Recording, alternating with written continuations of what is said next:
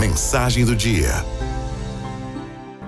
Você conhece a fábula do rato no pote de comida?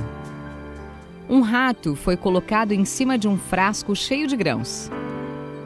Ele estava tão satisfeito por encontrar tanta comida que já não tinha mais necessidade de buscar alimento em outros lugares.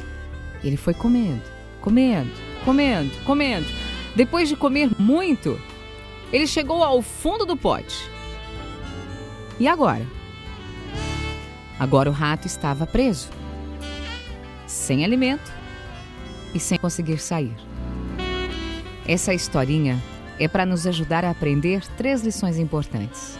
Número 1. Um, prazeres de curto prazo podem levar a armadilhas de longa duração. Lição 2.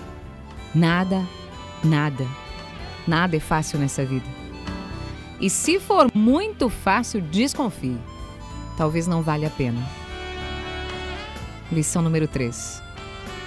As medidas certas devem ser tomadas no momento certo.